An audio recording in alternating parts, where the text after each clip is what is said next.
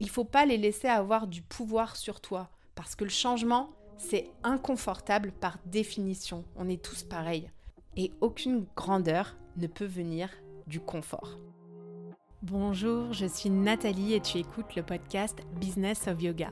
Si tu veux créer la carrière épanouissante dont tu rêves et optimiser tes revenus liés à ton activité, tu es au bon endroit. Je partage ici les ressources et les inspirations rythmées par des interviews de spécialistes qui ont contribué à faire croître ma propre activité. Bref, le guide que j'aurais rêvé qu'on me donne quand je me suis lancée dans l'entrepreneuriat il y a seulement quelques années. Je synthétise pour toi les outils que j'ai appris via des guides simples et accessibles. Et si tu passes à l'action grâce à une technique, un conseil ou une idée, alors c'est gagné. Tu peux suivre l'actualité du studio sur kind.yoga et pour un max d'infos sur les programmes et les lancements de notre école, abonne-toi au podcast dans la description de l'épisode. Bonne écoute Hello à toi et bienvenue dans le nouvel épisode du podcast. Cette semaine, j'ai une confession à faire. Oui, une confession. J'ai manqué une semaine. Et oui, parce que j'avais pris l'engagement de publier chaque semaine un nouvel épisode de ce podcast. Et la semaine dernière, bah, j'ai raté l'échéance. Et je l'ai vécu comme un échec total. Je sais pas si toi aussi ça t'arrive parfois de rater une échéance, euh, rater ta routine, rater un engagement que tu avais pris. Et peut-être que comme moi, bah, tu te laisses décourager et tu le vis comme un échec aussi. Et puis, quelque part, je me suis rappelé d'un conseil précieux que j'ai reçu il y a quelques années de la part de mon mentor et ce conseil, c'était le suivant. C'est pas grave, Nathalie, de rater l'échéance une fois, mais ne rate pas la deuxième. Ne rate la deuxième. Et en fait, ce conseil, il est vraiment précieux à mes yeux. Et il est valable pour tout. Je me rends compte que j'ai cette tendance à me dire Ah, bah c'est fichu, maintenant autant laisser tomber. Et puis, quand je rate un engagement, et je vis ça aussi quand par exemple je rate ma morning routine. J'ai raté une fois et puis j'ai laissé tomber. et c'est pareil quand j'essaye de suivre un régime alimentaire. Alors je te rassure, hein, je ne vais pas faire un programme minceur pour l'été, mais je veux essayer de réduire drastiquement le sucre. Et pareil, j'ai mangé un gâteau une fois et puis j'ai complètement laissé tomber parce que pour moi, tout était fichu de toute façon à cause de cette mousse au chocolat. Et peut-être que toi aussi, tu traverses ça. Est-ce que tu laisses tomber si tu n'arrives pas à tenir un engagement que tu as pris vis-à-vis de toi-même? Et puis j'ai réfléchi, ça me travaille quand même cette histoire, et je me dis pourquoi en fait on n'arrive pas à tenir les engagements? Ben, j'ai trouvé sept raisons et des pistes bien sûr de solutions que je voudrais partager avec toi dans cet épisode aujourd'hui. Alors pour que ce soit bien concret pour toi, je voudrais t'inviter à réfléchir maintenant à un engagement que tu as pris, à une routine que tu as décidé de mettre en place ou à une habitude que tu voudrais commencer ou même une habitude que tu voudrais abandonner. Ça va aussi dans ce sens-là. Réfléchis à ça. Ok, ça y est, t'as trouvé un exemple? Eh bien, c'est parfait. Alors, on va parcourir ensemble les raisons pour lesquelles tu n'arrives pas à t'y tenir. Essaie d'identifier ce que c'est. Premièrement, peut-être que l'habitude est trop difficile. Bah oui, parce qu'on a souvent des exigences hyper élevées envers soi-même et peut-être qu'on a été un petit peu trop extrême dans notre engagement. C'est trop difficile. Couper radicalement le sucre de toute mon alimentation, c'est pas très réaliste. Avec deux enfants et le placard rempli de gâteaux, enfin, tu vois ce que je veux dire. Petit 2, peut-être que tu n'apprécies tout simplement pas ta nouvelle routine. Peut-être que c'est super barbant et que tu n'arrives pas vraiment à voir les bénéfices immédiat de cette routine ou de cette habitude que tu essayes de mettre en place parce que c'est trop ennuyeux. Petit 3, peut-être que tu as trop d'habitudes et de routines à mettre en place à la fois. Les habitudes, c'est difficile à mettre en place. Et peut-être que tu as eu comme moi une illumination en début d'année et tu as voulu tout changer en même temps, comme tes résolutions du nouvel an par exemple. Bah trop d'un coup, c'est pas vraiment réaliste non plus. Et peut-être aussi qu'en fait, il se passe trop de choses dans ta vie en ce moment. Et que la gestion de ton temps personnel est un peu chaotique. Et donc, on peut se dissiper un petit peu, si tu vois ce que je veux dire. Petit 5, peut-être que tu vis beaucoup de changements dans ta routine actuellement. Moi, par exemple, bah, j'ai déménagé, les enfants, ils ont changé d'école, et tout le quotidien a été complètement bouleversé ces derniers temps. bah, dans des tels moments, la routine, en effet, à implanter, c'est un peu compliqué. Et puis, dernière raison que je vois, c'est que tu n'es peut-être pas vraiment motivé pour mettre en place ton engagement ou ta routine. Tu n'es peut-être pas vraiment connecté avec cet objectif au fond de toi.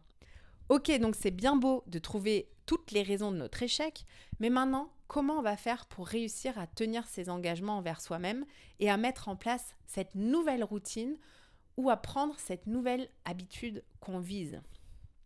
Eh bien, j'ai huit pistes pour toi. Tu vois, j'y ai bien réfléchi. Hein. Alors, première piste, il faut prendre une habitude à la fois. C'est important. La plupart des gens passent à côté de ça parce qu'ils voient grand et qu'ils ont la motivation du départ.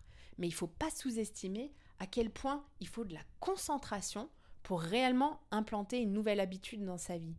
C'est facile hein, de commencer une habitude ou même cinq en même temps. Les maintenir, c'est une autre histoire. Donc note bien de choisir une seule habitude, point final. N'essaie pas d'arrêter de fumer, de suivre un régime et de poster tous les jours sur Insta en même temps. On va pas y arriver. Deuxième piste, une petite habitude. Le micro-changement. C'est beaucoup plus efficace qu'un gros bouleversement de vie. Moi, comme tu le sais peut-être, je voulais m'assurer de faire au moins deux cours de yoga par semaine au studio. Mais en fait, au final, j'ai beaucoup mieux réussi à bouger un petit peu chaque jour à mon rythme le matin pendant 10 ou 15 minutes. Parce qu'en réalité, il s'agit de former l'habitude de faire du yoga chaque jour et de rendre l'habitude aussi minuscule que possible. Donc, quoi que tu penses devoir faire, eh ben, essaie de le couper en deux, ça sera beaucoup plus atteignable. Et ensuite, tu peux maximiser tes chances de réussite et tu pourras augmenter progressivement au fur et à mesure que tu vois les bienfaits concrets dans ton quotidien. C'est motivant de voir des résultats, ça sera une source supplémentaire de motivation. Troisième piste, la règle des 21 jours. On dit qu'il faut 21 jours pour implanter un changement dans la durée. Et une fois que l'habitude est ancrée, bah, tu peux étendre. Mais attends au moins trois semaines avant même d'y penser. Parce qu'en faisant un peu de recherche, j'ai découvert que cette idée, elle vient à la base de Maxwell Maltz, qui est chirurgien esthétique, rien à voir, mais aussi auteur américain et créateur de la méthode psycho-cybernétique. Me demande pas ce que ça veut dire, euh, j'ai pas eu le temps de regarder. Mais c'est drôle parce que 21 jours, on l'entend à tout va dans le monde du yoga et pour n'importe quelle habitude. Et ça vient de là. Quatrième piste, concentre-toi sur le fait de démarrer. Just do it, comme ils disent chez Nike. La seule chose que tu dois faire, en fait, c'est commencer. Plus tard, tu le feras ton marathon. Pour l'instant, mets juste tes efforts sur le fait d'être présent avec cette habitude que tu veux mettre en place et de le faire, de démarrer, de passer à l'action. Tu veux le faire Alors fais-le, c'est toi qui décides et tu es en charge de tes décisions à 100%.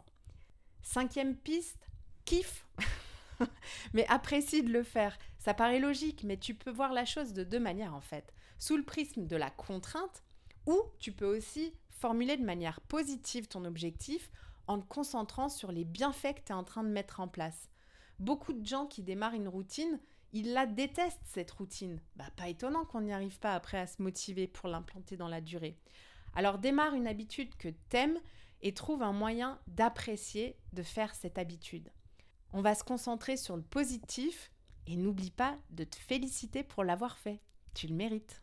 Sixième piste, surveille tes petites pensées. Si tu commences là à vouloir éviter ton habitude ou de te sentir découragé ou si tu as envie d'abandonner, bah sache que ce sont simplement des mécanismes de défense naturels de ton cerveau qu'il utilise pour éviter l'inconfort. Prends-en vraiment conscience pour t'aider à continuer malgré tout.